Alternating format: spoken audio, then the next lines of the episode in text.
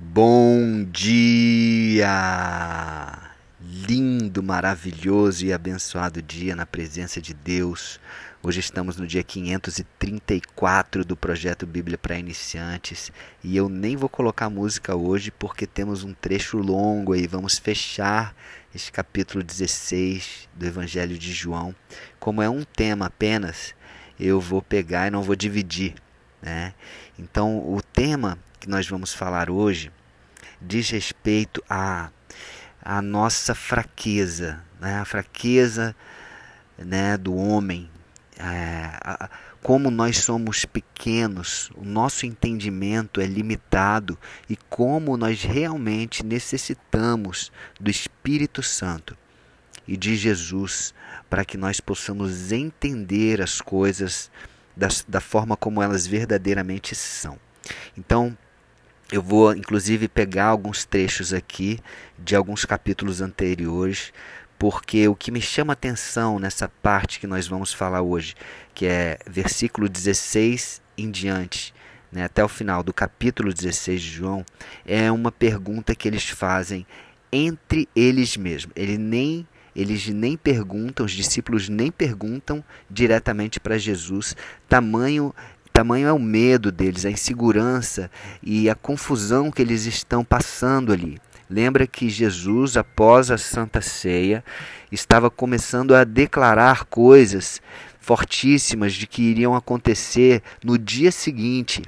Não no dia seguinte, algumas horas após ele seria traído né, por Judas e começaria ali todo o sofrimento de, Jesus, a paixão de Cristo naquela cruz né, morrendo por nós, e ele está ali falando é, de forma metafórica, algumas vezes, de uma forma um pouquinho mais clara de outras vezes, mas eles não, não ousam perguntar diretamente o que, que quer dizer tudo isso que ele está falando. Eles vêm perguntando assim, aos poucos, perguntas que, que não vão diretamente ao ponto. E eu vou te mostrar aqui é, essas perguntas que eles fazem. Né?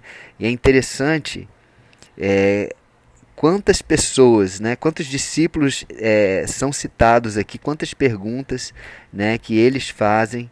E, e, declarando aqui um pouquinho né, do, do jeito de cada um dos discípulos. Então é muito legal esse estudo, esse, esse é, essa, esse entendimento dessa passagem aqui, tá? de quando Jesus terminou a ceia, a Santa Ceia, e estava ainda naquele caminho para o jardim do Getsemane, onde ele suou sangue, né? onde tem a famosa pergunta de Jesus, né? Pai, se é possível, passa de mim esse cálice, mas seja feita a sua vontade. Então, a primeira pergunta que eu quero trazer aqui foi feita logo após a Santa Ceia, foi feita pelo próprio João. Né? O próprio é, João que escreveu esse evangelho, ele fala lá no capítulo 13, versículo 25: Senhor, quem é que o trairá? Né? Até Pedro pede para João, que estava ao lado de Jesus, fala: pergunta para Jesus quem é o traidor, né? porque Jesus tinha falado que alguém ali iria trair. Então João pergunta para Jesus: Senhor, quem é que o trairá? E respondeu Jesus: Aquele a quem eu der o pedaço de pão molhado. E ele deu para Judas Iscariotes, e logo em seguida Judas se retirou ali daquele ambiente da Santa Ceia e foi realmente fazer todo o combinado lá para atrair Jesus. A segunda pergunta vem de Pedro, lá no capítulo 13, versículos 37 e 38, Pedro pergunta assim: Senhor, por que não posso seguir-te agora? Por ti darei a própria vida. E Jesus respondeu: Darás a vida por mim? Em verdade, em verdade te digo que jamais cantará o galo antes que me negues três vezes. Uau! Olha só, olha a lapada que Pedro levou de Jesus aqui. Você vai dar a vida por mim? Tá bom. Antes que o galo cante três vezes, amigo, você vai me negar três vezes, e nem por isso eu vou deixar de amar você. É muito forte. Imagina como Pedro ficou. Imagina é, a, a reflexão que Pedro deve ter entrado depois de uma resposta dessa de Jesus. A terceira pergunta foi feita por Tomé. Lembra de Tomé, aquele que precisa de ver para crer? Ele perguntou no capítulo 14, versículos 5 e 6. Senhor, não sabemos para onde vais, como saber o caminho? E respondeu Jesus: Eu sou o caminho, a verdade e a vida. Ninguém vem ao Pai senão por mim. Uau! Que resposta, hein? Como saber o caminho? Ei, Jesus é o caminho. E tudo isso, eles estavam ali fazendo uma série de perguntas para Jesus para querer entender o que, iria, o que estava acontecendo. Né? Eles já sentiam que Jesus estava um pouco ali angustiado, né?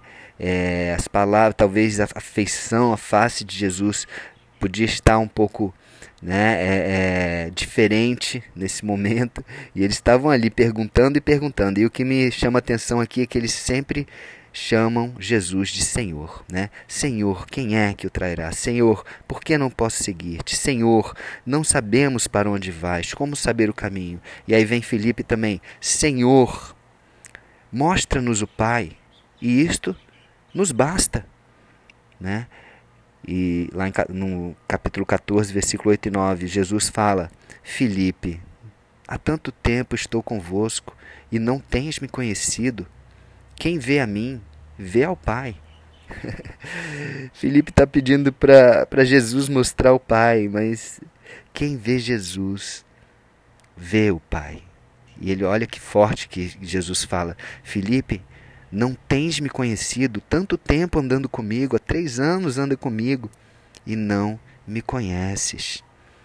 E aí Judas, lá no capítulo 14 ainda, versículo 22 e 24, Judas, não o Iscariotes. Lembra que existiam dois Judas que eram discípulos de Jesus. Então Judas, não o Iscariotes, é, pergunta: De onde procede, Senhor? Olha, falando Senhor, que estás para manifestar-te a nós e não ao mundo? E Jesus respondeu: Se alguém me ama, guardará minha palavra. Quem não me ama, não guarda as minhas palavras. E, e ele respondendo né, de forma profunda cada uma das respostas. Né, por que, que ele não vai se manifestar para o mundo? Porque o mundo não ama Jesus. Então ele não vai se manifestar a quem ele não ama, a quem, a quem ele não é amado, a quem ele não é desejado, a quem o recusa, a quem o nega. Então ele vai se manifestar aquelas pessoas que realmente amam a Deus, amam a verdade, amam a Jesus. E aqui no, vers... no capítulo 16, agora eu vou ler, começar a ler o trecho de hoje. Olha só a pergunta que eles fazem, tá? Lembra dessa sequência toda de perguntas. E eles falam aqui. Jesus fala, fala no versículo 16: Um pouco e não mais me vereis, outra vez um pouco e ver-me-eis. Então alguns dos seus discípulos disseram uns aos outros: Olha só, note que eles não perguntaram diretamente a Jesus, eles perguntaram uns aos outros: Que vem a ser isto que nos diz um pouco e não mais me vereis, e outra vez um pouco e ver-me-eis, vou para o, e vou para o Pai? Né? Eles perguntavam uns aos outros. Versículos 18. Diziam, pois, que vem a ser este um pouco? Não compreendemos o que quer dizer. Versículo 19: Percebendo Jesus que desejavam interrogá-lo, mas não interrogaram, perguntou-lhes: Indagais entre vós a respeito disto que eu vos disse? Um pouco e não me vereis, e outra vez um pouco e ver-me-eis? Em verdade, em verdade eu vos digo que chorareis e vos, lave, vos lave, lamentareis. Perdão. Chorareis e vos lamentareis e o mundo se alegrará.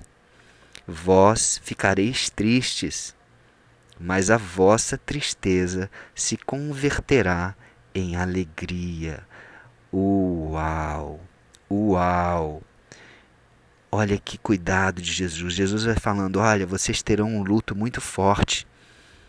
Vocês vão chorar, vocês vão se, se lamentar, o mundo se alegrará, porque o mundo odiou a Jesus, mas vós vós ficareis tristes, vocês vão ficar tristes.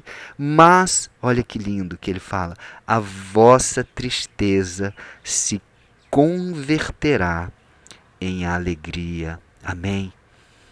Gente, Jesus sabe de todos os nossos problemas, de todas as nossas aflições e dores. E há e o desejo de Jesus, do coração de Jesus, é que toda a nossa tristeza, as nossas dores se convertam em alegria. Ele sabe do que você tem passado. Ele sabe das suas aflições. Amém? E ele continua falando aqui.